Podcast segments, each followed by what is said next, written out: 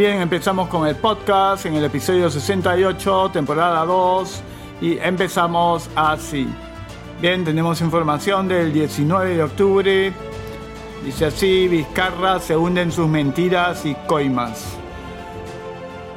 Limera ayer un mar de rumores, lo más importante y confirmado es que el fiscal del equipo especial Abajato, a cargo del caso del Club de la Construcción, Germán Juárez Atoche abrió investigación preliminar contra el presidente Martín Vizcarra, el empresario de la constructora Obras e Ingenierías SA, Obrainsa, el Artejeda Moscoso y otros por el presunto delito de corrupción de funcionarios. Tal decisión contraviene las directivas de la fiscal de la Nación, Zoraida Ábalos, de investigar al mandatario al final de su mandato está en el oficio número 01-2020 en el que el citado magistrado informa a su jefe, el fiscal superior Rafael Vela, este viernes el inicio de esta pesquisa por cohecho y colusión en agravio del Estado. La medida se precipita a consecuencia de las declaraciones brindadas por el aspirante a colaborador eficaz número 10-2018 que sería el Paul Tejeda, según el mismo presidente quien ha brindado documentación por respaldar su versión sobre el pago ilícito de un millón de soles que hizo Obra Insa a Vizcarra por la buena pro de la obra Lomas de Hilo cuando era gobernador regional de Moquegua. Bien, estamos con información del 17 de octubre precisan indicación farmacológica para pacientes ambulatorios afectados por la COVID-19. El Ministerio de Salud precisó ayer viernes que el tratamiento farmacológico para pacientes ambulatorios con COVID-19 solo contemplará el uso opcional de la ivermectina y únicamente para personas con factores de riesgo comorbilidades que se encuentren en los primeros días de la enfermedad y por prescripción médica. La COVID-19 no tiene un tratamiento específico dentro de lo que se ha visto que podría tener beneficios. Está la ivermectina, pero en pacientes leves que tienen alguna comorbilidad y es decisión del médico tratante.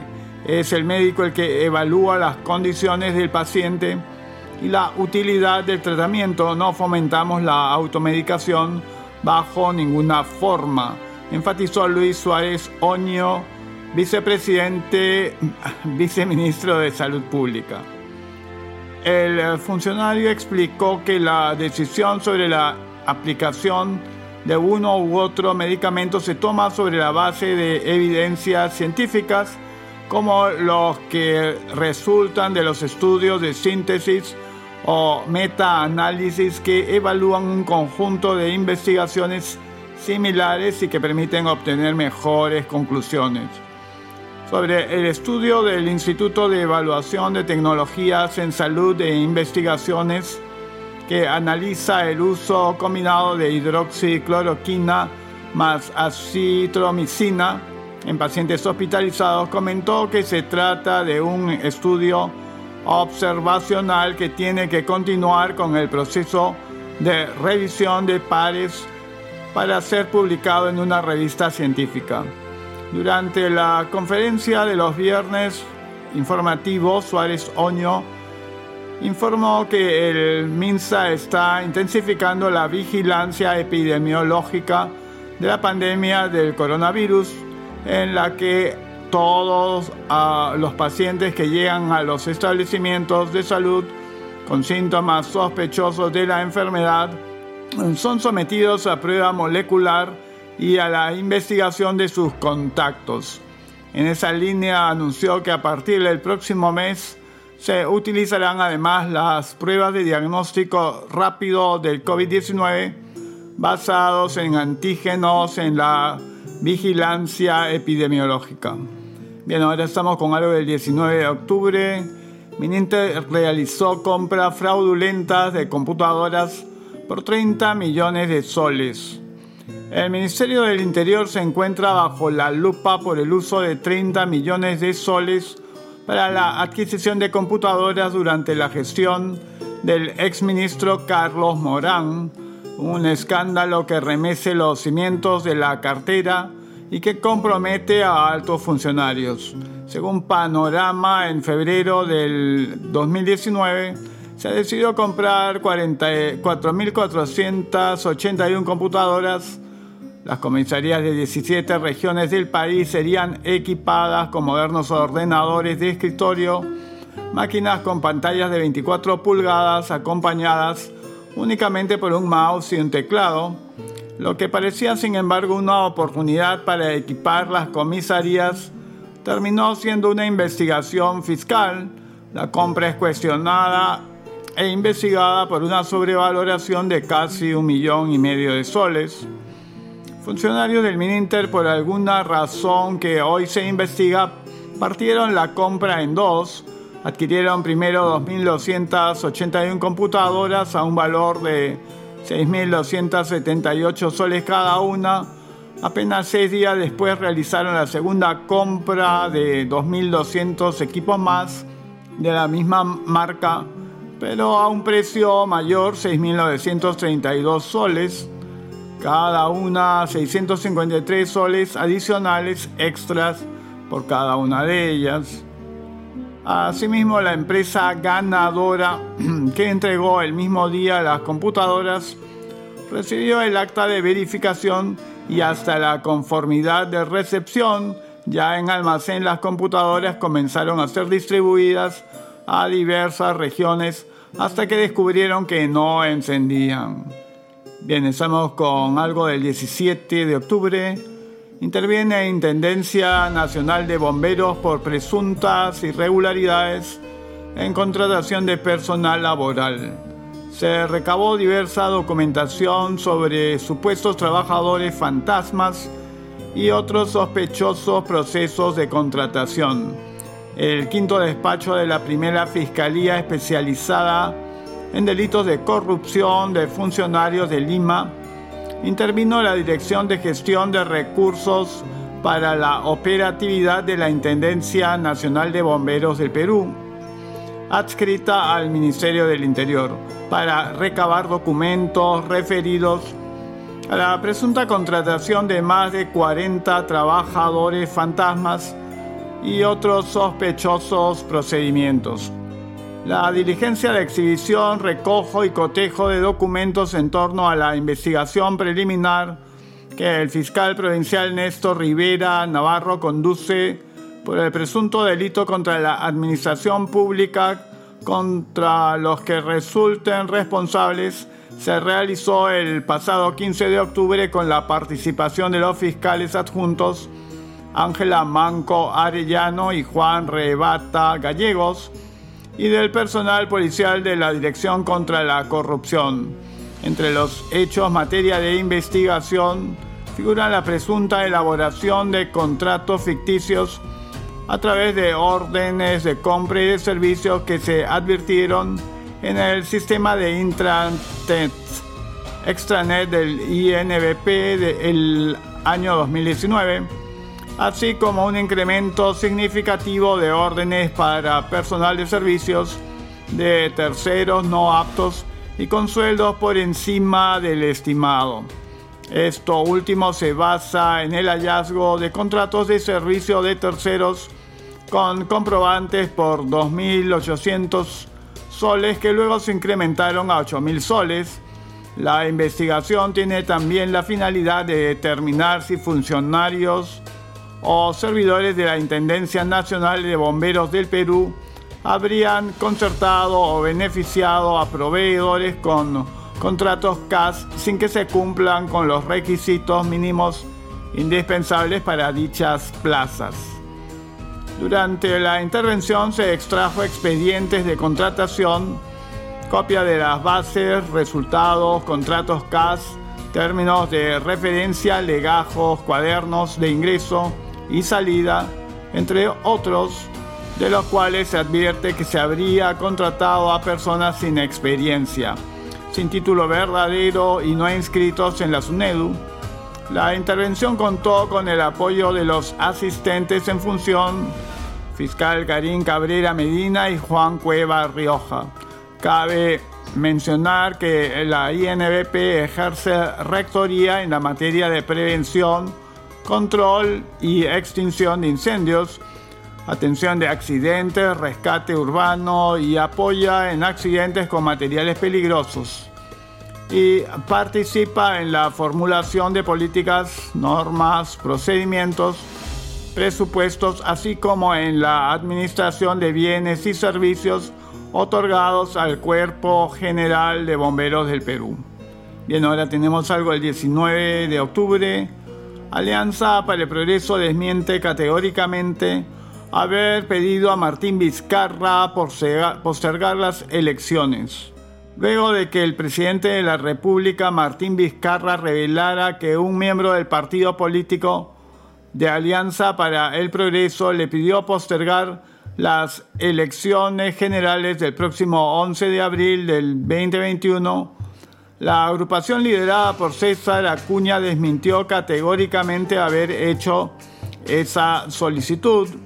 APP desmiente categóricamente haber hecho solicitud alguna explícita o implícita para aplazar el actual calendario de elecciones generales y se ratifica en el respeto del actual previsto para el 11 de abril del 2021, que esperamos se realice con total transparencia, escribió el partido político mediante su cuenta de Twitter.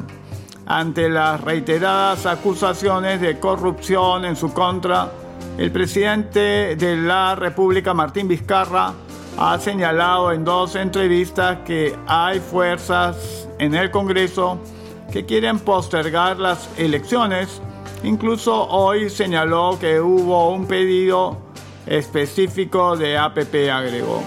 Como se recuerda, el jefe de Estado informó esta mañana que un miembro del Partido de Acción Popular y otro de Alianza para el Progreso le pidieron postergar las elecciones generales del 2021. Hubo un pedido de un miembro de Acción Popular y uno de APP pero fue en el mejor de los términos en estas conversaciones, fue un análisis de diferentes perspectivas. Esta conversación se dio en medio de la pandemia, no ahora. Cuando las cifras subían y subían no estábamos en las circunstancias que estamos ahora, manifestó en una entrevista con Radio Santa Rosa. Bien, estamos con algo del 19 de octubre Acción Popular tilda de responsable acusación del presidente Martín Vizcarra y advierte interpelación a Walter Martos. Cuando una persona se maneja con la verdad no tiene miedo de decir las cosas como son. Así lo dijo el congresista Ricardo Burga, vocero de Acción Popular, al ser consultado sobre la acusación que mencionara el presidente Martín Vizcarra esta mañana en Radio Santa Rosa. Como se sabe, el mandatario denunció públicamente que miembros de Acción Popular y Alianza para el Progreso lo exhortaron a aplazar las elecciones. Lo lamentable es que no dice los nombres y esto me hace recordar a la patraña de su ministro Inchaustegui de que dos militantes lo habían querido chantajear para que haga su renuncia es tan fácil decir las cosas cuando uno se maneja con verdad. Así que comprendo por qué le resulta complicado decir los nombres, cuestionó Burga. Al momento en que Expreso se comunicó con el legislador, este señaló que su bancada podría citar al presidente del Consejo de Ministros, Walter Martos, para que responda por las infamias del, del jefe de Estado no descartó en ese sentido una posible interpelación contra el Premier. Eh, estoy pidiendo en mi bancada que citemos al Premier porque una infamia más así no se puede permitir. Hoy Vizcarra está buscando a alguien de menor rango del partido para acusar a Acción Popular, pero así solo se está acabando su propia tumba porque las acusaciones que tiene él son más grandes, acotó. Burga descartó, sin embargo, que su agrupación vaya a promover una moción de vacancia presidencial luego de los destapes periodísticos del, domingo. No hemos hablado nada de una vacancia porque no la estamos promoviendo. En esto solo él es el irresponsable y yo le diría que hasta se ha convertido en un buen montesinista estas actitudes, estas medias verdades, este intento de desviar la atención, solo han ocurrido una vez en la historia republicana, puntualizó. Momentos después de esta declaración para este diario, la bancada de Acción Popular emitió un comunicado rechazando la presunta conducta delictiva del dignatario y advirtió que el partido político se verá afectado en el proceso electoral venidero luego de las acusaciones que pronunció en Radio Santa Rosa. Y el comunicado dice, Lima 19 de octubre del 2020 a la opinión pública. La bancada de Acción Popular condena la conducta delictiva del señor Martín Vizcarra, presidente de la República. Las declaraciones de colaboradores eficaces lo vinculan a sobornos que él habría recibido en Moquegua, es inaceptable que para sacudirse de estas acusaciones, como muchas veces trate de insinuar que se pretende boicotear el proceso electoral, el cual no depende de él ni del Congreso de la República, sino de los organismos electorales, proceso que ya se encuentra en curso Rechazamos la ruptura de la neutralidad en las elecciones 2021. Sus declaraciones en contra de Acción Popular afectan el proceso, cuando el presidente de la República debería estar totalmente apartado del mismo y ser ejemplo de imparcialidad. La bancada de Acción Popular cumplirá escrupulosamente con los mandatos que nos impone la Constitución y el reglamento del Congreso hasta julio del 2021. Bien, ahora ya estamos con algo del 20 de octubre. Comisión de Relaciones Exteriores del Congreso archivó solicitud para ratificar acuerdo de Escazú. La Comisión de Relaciones Exteriores del Congreso aprobó por mayoría con nueve votos a favor y tres en contra mandar al archivo la solicitud de ratificar el acuerdo de Escazú. Las únicas bancadas que se mostraron en contra fueron las del Partido Morado, Somos Perú y Frente Amplio. Entre las primeras reacciones, la congresista de Fuerza Popular, Marta Chávez, saludó la decisión del grupo de trabajo liderado por Gilmer Trujillo de Fuerza Popular, la Comisión de Relaciones Exteriores del Congreso, luego de analizar por meses, envió al archivo la propuesta del gobierno de ratificar el acuerdo de Escazú. Se impuso la defensa de la soberanía del Perú frente a los intereses de poderes fácticos internacionales, expresó Chávez en Twitter. Al contrario, el parlamentario Alberto de Belaunde sostuvo que el acuerdo de Escazú iba a significar un importante paso en la defensa del medio ambiente. Lamentablemente la Comisión de Relaciones Exteriores votó por archivar Escazú. Nueve votos contra tres, Partido Morado, Somos Perú, Frente Amplio. Se sigue sin entender la magnitud del reto ambiental que tenemos como país, tuiteó. Como se recuerda, el ex canciller Francisco Tudela fue uno de los primeros en pronunciarse en contra del acuerdo de Escazú, pues sostuvo que el país perdería soberanía sobre la Amazonía y se fomentaría el bloqueo de las inversiones mineras y en recursos naturales. Agregó que los sectores comunistas y las ONG serían los grandes beneficiados. El tratado lo que hace es abrir las puertas para asuntos como los conflictos sociales acontecidos por los lotes 192 en Loreto. En vez de ser resueltos internamente, recurran a tribunales internacionales. ONGs ambientalistas movilizan a población para proyectos petroleros, gasíferos como han hecho en el caso de la minería en las Bambas, Tía María, etc. La resolución final de esos conflictos ya no se dará en el Perú, dijo Tudela Expreso. Para el internacionalista Miguel Ángel Rodríguez Macay es flagrante lo que el acuerdo de Escazú contiene para el concepto que se tiene sobre la Amazonía y su soberanía. La Amazonía peruana es parte del suelo del territorio del Perú y en consecuencia la soberanía es objeto de un tratamiento y de absoluta protección en el derecho internacional y el derecho interno. El acuerdo relativiza lo que nunca debe pasar con la Amazonía. Van a terminar diciendo que la Amazonía es patrimonio común de la humanidad, como lo es la Antártida, exclamó en diálogo con este diario. Bien, estamos con algo del 20 de octubre. Fiscal Germán Juárez levantará el secreto de las comunicaciones y bancario de Martín Vizcarra. El fiscal Germán Juárez Atoche del equipo especial Lavallato dispuso el pasado viernes 16 de octubre iniciar una investigación preliminar en contra del presidente de la República Martín Vizcarra por los supuestos delitos de cohecho pasivo, colusión, y asociación ilícita para delinquir en marco de los supuestos sobornos que habría recibido Vizcarra siendo gobernador regional de Moquegua de empresas del Club de la Construcción a cambio de obras públicas.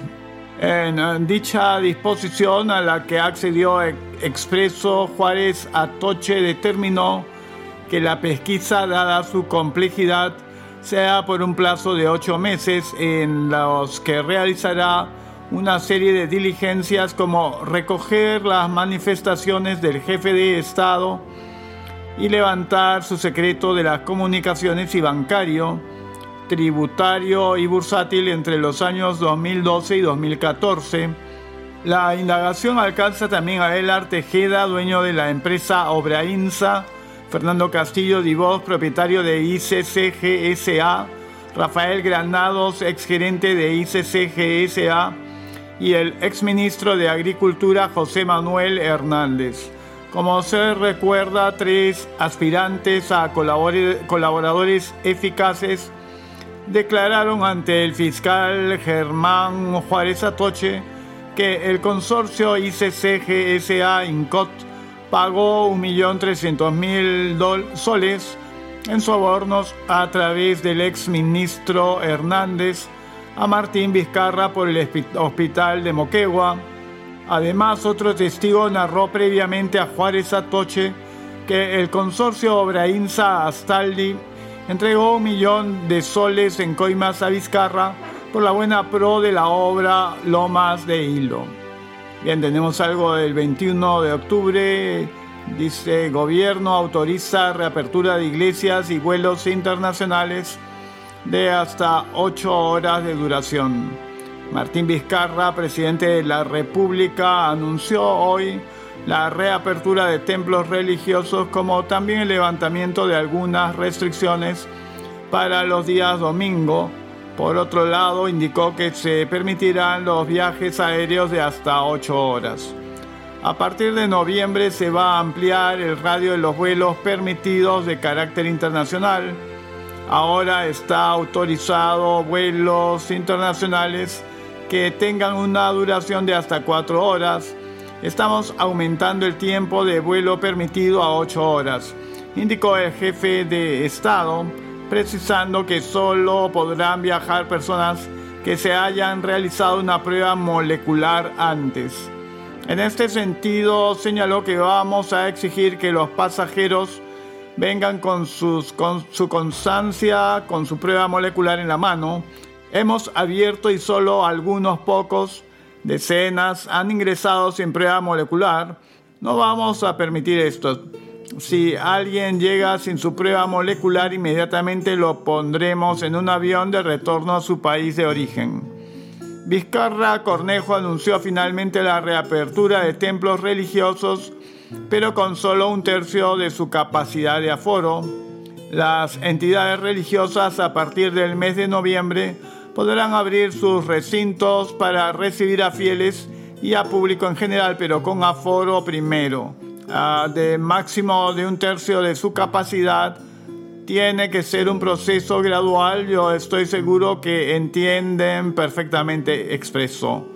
Desde hace meses, un importante sector de la ciudadanía ha venido reclamando la autorización para practicar sus cultos religiosos pues consideró una incongruencia que estos permanezcan cerrados mientras que una serie de rubros económicos sí hayan sido permitidos de operar a pesar de que generan aglomeración. Sobre la inmovilización obligatoria de los días domingos, Martín Vizcarra dijo que a partir de este fin de semana se eliminará esta restricción en todas las regiones a partir de este domingo se levanta y todas las regiones podrán tener la movilidad correspondiente, manifestó. Sin embargo, aclaró que se, tendrá, se mantendrá la prohibición del uso de vehículos particulares los domingos. Creo que es una sana medida. Y continuamos con algo de 21 de octubre. Uso de playas de Lima se permitirá de lunes a jueves y fines de semana solo para actividades deportivas, anunció Martín Vizcarra. En el marco del estado de emergencia nacional sanitaria por la propagación del nuevo coronavirus COVID-19, el presidente de la República, Martín Vizcarra, anunció este miércoles que se permitirá el acceso a las playas con restricciones para los fines de semana tanto en Lima Metropolitana como en Lima Provincias y el Callao, de lunes a jueves. Estamos para empezar permitiendo el uso de las playas de lunes a jueves, indicó el mandatario durante su participación en la presentación del diseño de la Política Nacional de Transformación Digital. No obstante, aclaró que los fines de semana las playas no serán usadas por los bañistas, sino que serán exclusivas para los deportistas. Los fines de semana de gran aglomeración solo se estará permitiendo el uso de las áreas colindantes para deportes, caminatas, tal como se ha estado llevando a cabo en los últimos días, manifestó el jefe de Estado, para luego precisar que se está coordinando con el Instituto Peruano del Deporte la autorización para quienes practiquen deportes acuáticos. Asimismo, el mandatario anotó que el decreto supremo que será publicado este jueves deja a responsabilidad del resto del país la posibilidad de seguir con estos lineamientos planteados para Lima. Destacó que los gobiernos regionales y municipios que tienen playas pueden hacer el control correspondiente. Desde Palacio de Gobierno, Vizcarra, Cornejo, explicó además que la medida se orienta a la información técnica expuesta por el Ministerio de Salud respecto al avance de la pandemia y los riesgos que encierra una probable segunda ola. Bien, estamos con algo del 22 de octubre. El gobierno prevé reabrir el 100% de las actividades económicas para fines de año. El gobierno prevé reabrir el 100% de las actividades económicas y de entretenimiento del país entre noviembre y diciembre próximo en consideración a la caída de las cifras de contagios de coronavirus COVID-19 y a pesar de que pueda llegar una segunda ola al país, explicó este jueves el primer ministro Walter Martos. Estamos prácticamente a 98% de la economía funcionando. Queda poco margen, esperemos que esté funcionando totalmente a fines de este año o en los primeros meses del próximo, declaró Martos. En una rueda de prensa virtual con la Asociación de Prensa Extranjera en el Perú, después de haber soportado una caída de 40,4% en el índice del Producto Bruto Interno de abril, el ritmo de descenso se recuperó a 9,8% en agosto último, lo que es interpretado por el primer ministro como una de las recuperaciones económicas más rápidas a nivel de Latinoamérica. Nuestra economía debe estar positiva el próximo año, confió. Martos detalló que en la última etapa de la reapertura económica del país estarán las actividades de diversión y distracción, cuya gran mayoría se están reactivando gradualmente. Entre ellas mencionó el turismo, uno de los sectores más golpeados por la crisis sanitaria, pero que está siendo reactivado de manera más acelerada dentro del manejo de la pandemia. El jefe del gabinete indicó que después de reactivar cualquier actividad, han esperado dos o tres semanas para evaluar sus efectos a nivel de contagios y luego deciden si se vuelve a restringir o da pie a continuar reactivando. Siete meses después de iniciado el contagio del COVID-19 en el país, el número de decesos ha caído a entre 60 y 70 diarios pero el gobierno piensa que esta cantidad debe bajar más, afirmó Martos. Asimismo, insistió en que conforme se vayan manejando los índices de contagio, se irán restringiendo algunas actividades o liberando algunas conforme va bajando los índices. No obstante, el primer ministro agregó que probablemente haya una segunda ola de la epidemia en el país pero las autoridades piensan que va a ser un tanto diferente a lo ocurrido en Europa. Mencionó como uno de los factores al número de personas inmunes en Perú, a diferencia de Europa que alcanzó el 5% antes de la segunda ola de contagios que afronta ese continente en la actualidad. En este mes estamos haciendo un estudio de cero prevalencia que nos permite ver el nivel de inmunidad que ha alcanzado el país con los resultados que tenemos hasta el momento en un 35% de la población ya tiene la inmunidad, aseguró. De acuerdo con ese estudio, Martos agregó que en Perú aún se tiene entre 70 y 65% susceptibles a ser contagiados y si hay descuido en la protección personal, hay factibilidad de que haya una segunda ola, pero no será tan drástica como en Europa. A la fecha, el Ministerio de Salud ha reportado que el número de infectados por coronavirus es de 879.876 y eh, el de fallecidos es de 33.984. A pesar de la posibilidad de esa segunda ola, el gobierno ha anunciado que dará directivas para permitir el uso de las playas durante los próximos meses de verano, aunque con algunas restricciones, así como la reapertura de iglesias y centros de recreación y turismo con un aforo reducido. Bien, continuamos con información del 22 de octubre. Estas son las razones por las que el Perú no firmó un acuerdo con el laboratorio AstraZeneca. El presidente del Consejo de Ministros, Walter Martos, explicó los motivos por los que el Perú no firmó el acuerdo con el laboratorio AstraZeneca del Reino Unido, que ha venido practicando ensayos de su posible vacuna para el coronavirus COVID-19. En diálogo con la prensa extranjera, Martos afirmó que el laboratorio se había negado a entregar los resultados de sus ensayos sobre la eventual vacuna para el COVID-19, la cual desarrolla conjuntamente con la Universidad de Oxford.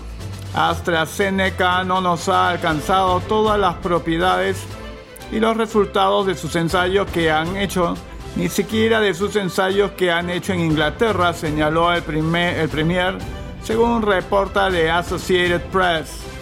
Otro motivo expuso el jefe de la PCM fue que el laboratorio AstraZeneca solicitaba una considerable suma de dinero y en caso de que la vacuna fallara, este no sería devuelto. Además, aseguró que serían pocas las cantidades de vacunas las que proporcionarían a comparación de otros laboratorios que tienen menos costo y ofrecen una mayor cantidad. Nosotros podemos tener mucha preocupación por tener una vacuna contra el COVID-19.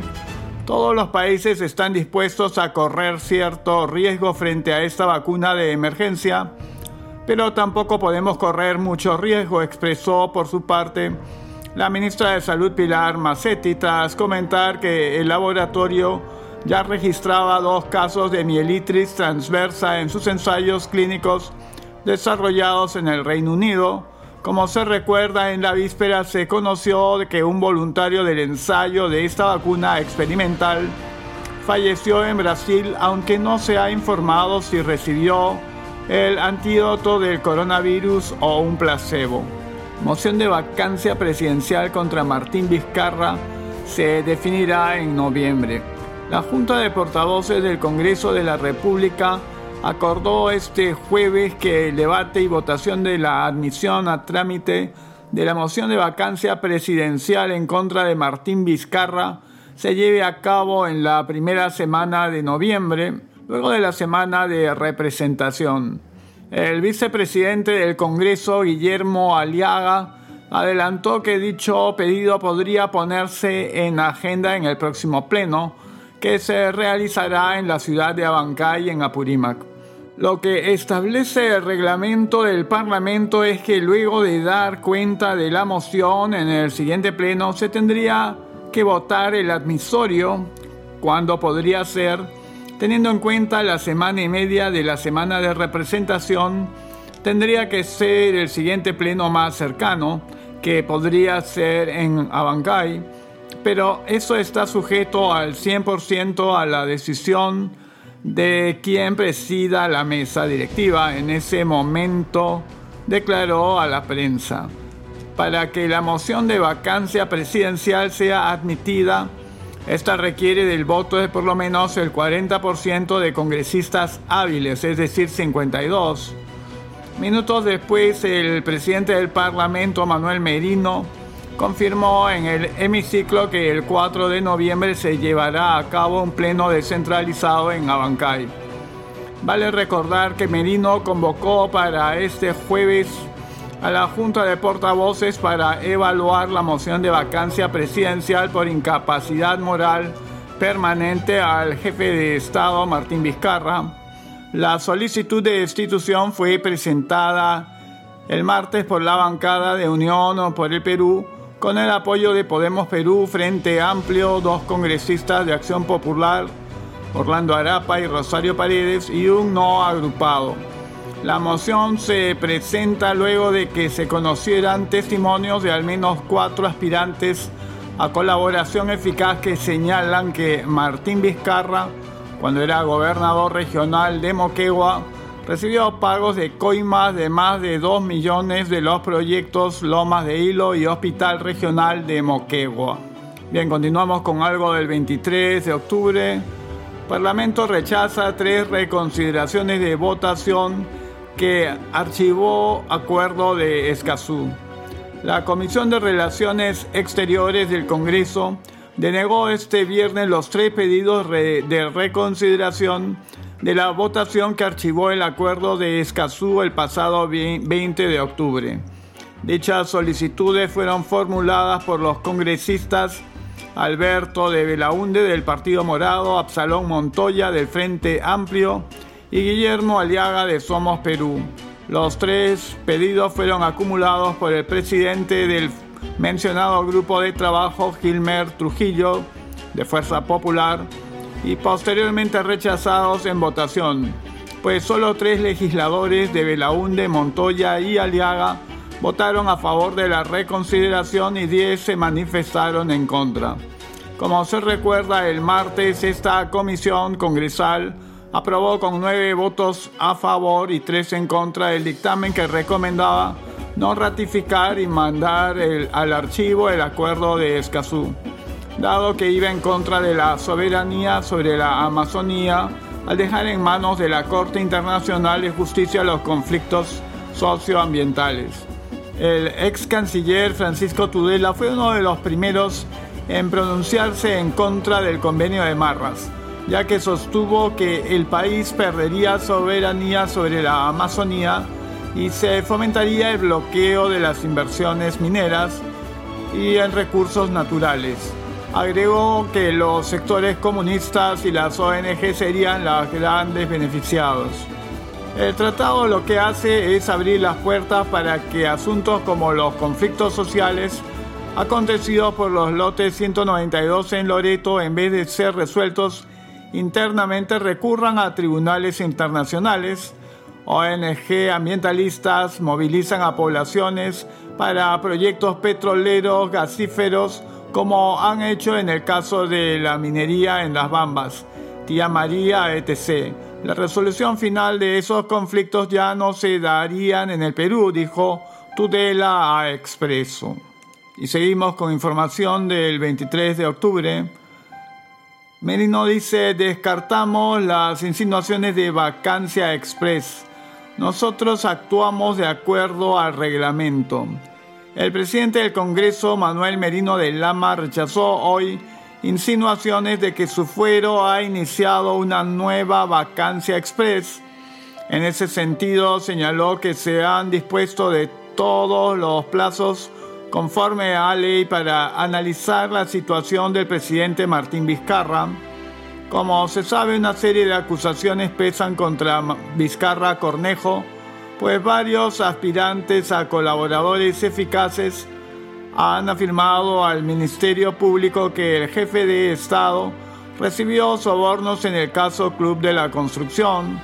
Es necesario descartar las insinuaciones de vacancia express y nosotros venimos actuando de acuerdo al reglamento del Congreso y a la Constitución. Eso tiene que quedar claramente establecido, indicó hoy en conferencia de prensa. Menino de Lama señaló que debido a que la vacancia se debatirá en el pleno posterior a la semana de representación, no existiría forma de acusar que el Parlamento busca vacar al dignatario de forma express. No hay ningún apuro por parte del Parlamento. Hoy se va a leer la moción de vacancia. La semana siguiente tenemos semana de representación. Posterior a eso se evaluará qué día convocamos a pleno para llevar a votación de la admisión de la vacancia del presidente, aseveró Manuel Merino. Por otro lado, cuestionó al Ministerio de Justicia por las declaraciones públicas del condenado Antauro Humala que en estos días se filtró a los medios de comunicación, descartó cualquier nivel de coordinación con el señor Antauro Humala. Nos preocupa el silencio de la, de la ministra de Justicia, como una persona que está presa viene dando declaraciones públicas pretendiendo desviar un tema de corrupción que está en investigación. Continuamos con información del 23 de octubre. Manuel Merino negó haber mantenido conversaciones políticas con Antauro Humala. Descarto cualquier nivel de conversación con el señor Antauro Humala. Nos preocupa el silencio de la ministra de Justicia. Como una persona que está presa viene dando declaraciones públicas pretendiendo desviar un tema de corrupción que está en investigación manifestó este viernes a la prensa el presidente del Congreso, Manuel Merino, luego de que se conociera que el etnocacerista da directrices a sus congresistas desde el penal de Ancón II. Al referirse a la comunicación que sostuvo un malatazo con los congresistas de su agrupación Unión por el Perú para impulsar la vacancia por incapacidad moral contra Martín Vizcarra, Merino dijo que la titular del Minjus, Ana Neira, debe tomar medidas al respecto. Ya vamos profundamente a la responsabilidad que pueda tener la ministra de Justicia para que pueda tomar las medidas de los hechos que vienen sucediendo en los penales del país. Asimismo, el titular del Parlamento negó tener alguna relación con el nuevo pedido de destitución presidencial puesto que remarcó son los grupos políticos que están presentando el segundo proceso de vacancia que circunstancialmente compromete al presidente. También aseguró que el legislativo no está promoviendo algún tipo del proceso express, tal como señaló Vizcarra recientemente. La vacancia se presentó al día siguiente, comunicamos, siguiendo los plazos que establece el, reglamento del Congreso. Es necesario descartar las insinuaciones de vacancia express. Venimos actuando de acuerdo al reglamento y la Constitución. Manuel Merino concluyó que es necesario la aclaración de Martín Vizcarra tras las declaraciones de aspirantes a colaboradores eficaces sobre presuntos sobornos que habría recibido el presidente cuando era gobernador en Moquegua a cambio de obras públicas, como el proyecto Lomas de Hilo y el hospital de dicha región. Tenemos que exhortar al señor presidente de la República para que pueda dar respuestas que puedan aclarar estos temas, los cuales han sido originados estrictamente en Palacio de Gobierno. Y bien, así llegamos al fin del podcast en el episodio 68, temporada 2, y nos estaremos encontrando pronto.